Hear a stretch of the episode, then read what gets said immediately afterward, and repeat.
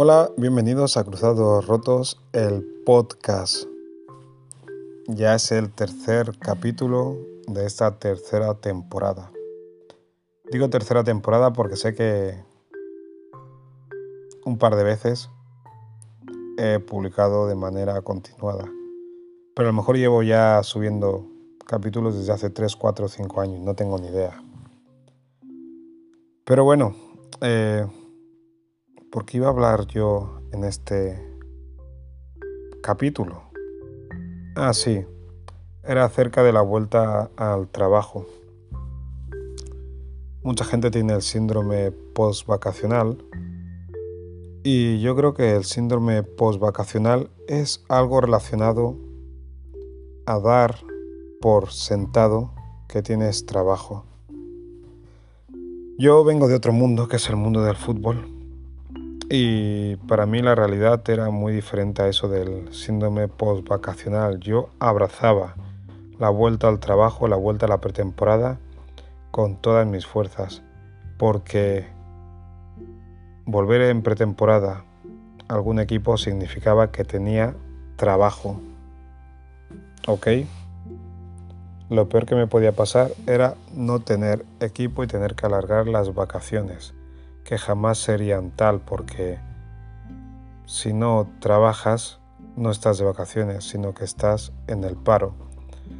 Y eso lo he extrapolado a mi vida laboral fuera del fútbol y jamás, jamás me lamento por volver a trabajar. No doy por garantizado que el puesto de trabajo que tengo sea mío. Lo estoy, eh, lo estoy realizando yo pero no es mío. Y eso es importante saberlo porque hay personas que dirían, estaría más tiempo vacaciones y ahora volver y tal y cual. lo de realmente difícil es acostumbrarse a tener vacaciones. No me refiero que no hay que tenerlas, pero al ritmo de vacaciones, porque es tan poco tiempo en comparación con el resto del año que estás haciendo algo extraordinario, que es placentero, sí, pero es algo extraordinario. Quieras que no, al final nos encontramos mucho más cómodos en nuestras rutinas independientemente del trabajo. Otra cosa es cómo nos encontremos dentro del trabajo, cómo te encuentres en tu puesto de trabajo. Hay gente que lo pasa realmente mal y la mayoría de veces no tiene que ver por la faena que se realiza, sino por el entorno laboral. Yo siempre digo que no hay trabajos buenos ni malos. Bueno, los que se cobra bien son buenos, pero en general digo que no hay trabajos buenos ni malos, sino que hay sitios en los que hay buen ambiente con los compañeros y jefes y sitios en los que el ambiente da asco.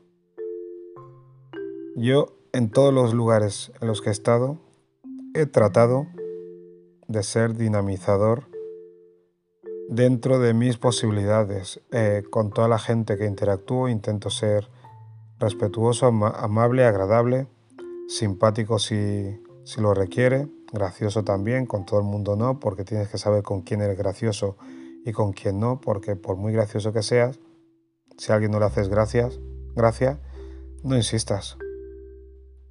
Yo tampoco me, me esfuerzo por contar chistes, ¿eh? Para mí ser gracioso es poner buena cara y sonreír. Luego ya hay ocurrencias, pero en general por lo menos sonreír con un hola. Porque fíjate lo diferente que es decir hola, a ver si adivinas cuando lo digo sonriendo y cuando lo digo serio. Y solo va a ser con la forma de la cara, ¿eh? no va a ser con la entonación. Hola. Hola. La diferencia es brutal. Pues si ves la cara, si me vieras saludando de una manera u otra, eh, y, y bajara el volumen, cine mudo, se vería claramente que estoy sonriendo en la primera vez. Hola, solo con la forma de poner la boca de sonreír, ya te sale un hola más agradable.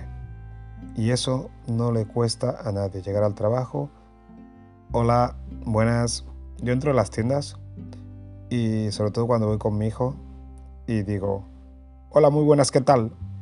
Y ya, ya se crea buen ambiente.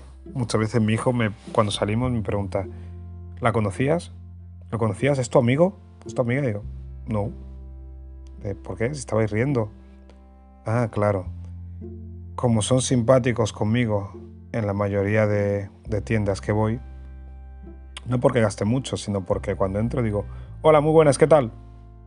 Pero con esta entonación, que es hasta cómica, pues después ya te tratan bien. Mi hijo flipa y dice, pero no sois amigos.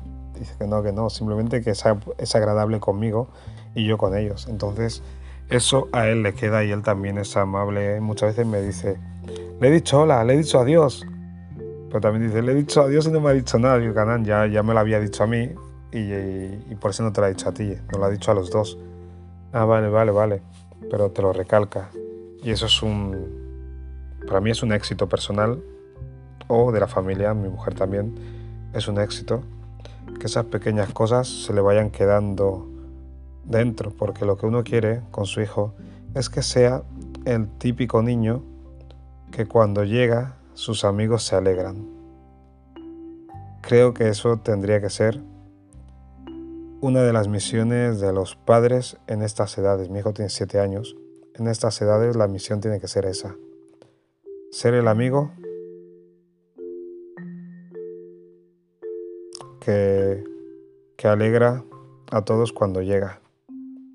A diferencia que, que pasa con muchos adultos que cuando se van es cuando la gente se relaja, con muchos jefes, que cuando llega todo el mundo se pone tenso y si había un buen ambiente los segundos previos, cuando llega el jefe todo el mundo con la cara de pan, pan duro.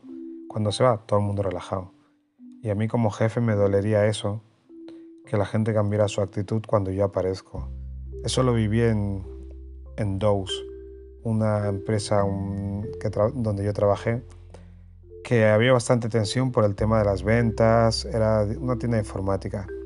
Por el tema de las ventas, la inversión que habían hecho, era primer año del negocio y los jefes estaban presionados. De hecho, tenían 27, 28 años. Jefe, una tienda enorme. Y no era mal pavo, pero no estaba para risas. Entonces, cuando él llegaba, se notaba ese nubarrón gris que hacía que el buen ambiente se cortara hasta que volviera a desaparecer. Pero no era algo personal. El tipo es buen pavo, era buena, buena persona y seguramente lo sigue siendo, pero pero en el puesto laboral tenía mucha presión, la verdad, tenía mucha más presión que todos los demás que éramos dependientes y eso hay que tenerlo claro. Al final la, tienda cerró, cerró porque no se sostenía por ningún lado la mega eh, infraestructura que sostenía la tienda. Eran tres plantas y vender ordenadores y todo esto pues mira, la experiencia fue buena y creo que de alguna manera el jefe de tienda descansó durante un tiempo y pudo ser el mismo porque durante esos meses que estuvo al cargo se la pasó sufriendo, se la pasó sufriendo. Y nada, que es la vuelta al trabajo, la mejor cara posible no intentar fastidiar a los compañeros, no lo hagas, por favor, no lo hagas. Que todo el mundo tenemos nuestras movidas y, ser amable no cuesta nada. No sé si hay gente sádica, tan sádica que les encanta crear mal ambiente, no sé si les llenan o se desahogan, no sé. Pocos me he encontrado, no me refiero a momentos puntuales, todos podemos tener días malos, no un día, digo días malos pero en general me es difícil aceptar a una persona que crea muy mal ambiente. De hecho, trato de alejarme. Y nada, espero que tú que estás escuchando mi, mi audio tengas la posibilidad de ganarte la vida trabajando como puedas. Y si no, pues te animo, te animo a que no bajes los brazos y tires para adelante, que de eso se trata la vida. Aunque tú te pares, la vida sigue. Así que acompáñala con tus actos, tus esfuerzos y poco más. Creo que lo mejor que se le puede desear a una persona es suerte. Así que va para todos. Suerte. Jacinto Elá, Cruzados Rotos, Fútbol B. ¡Ay!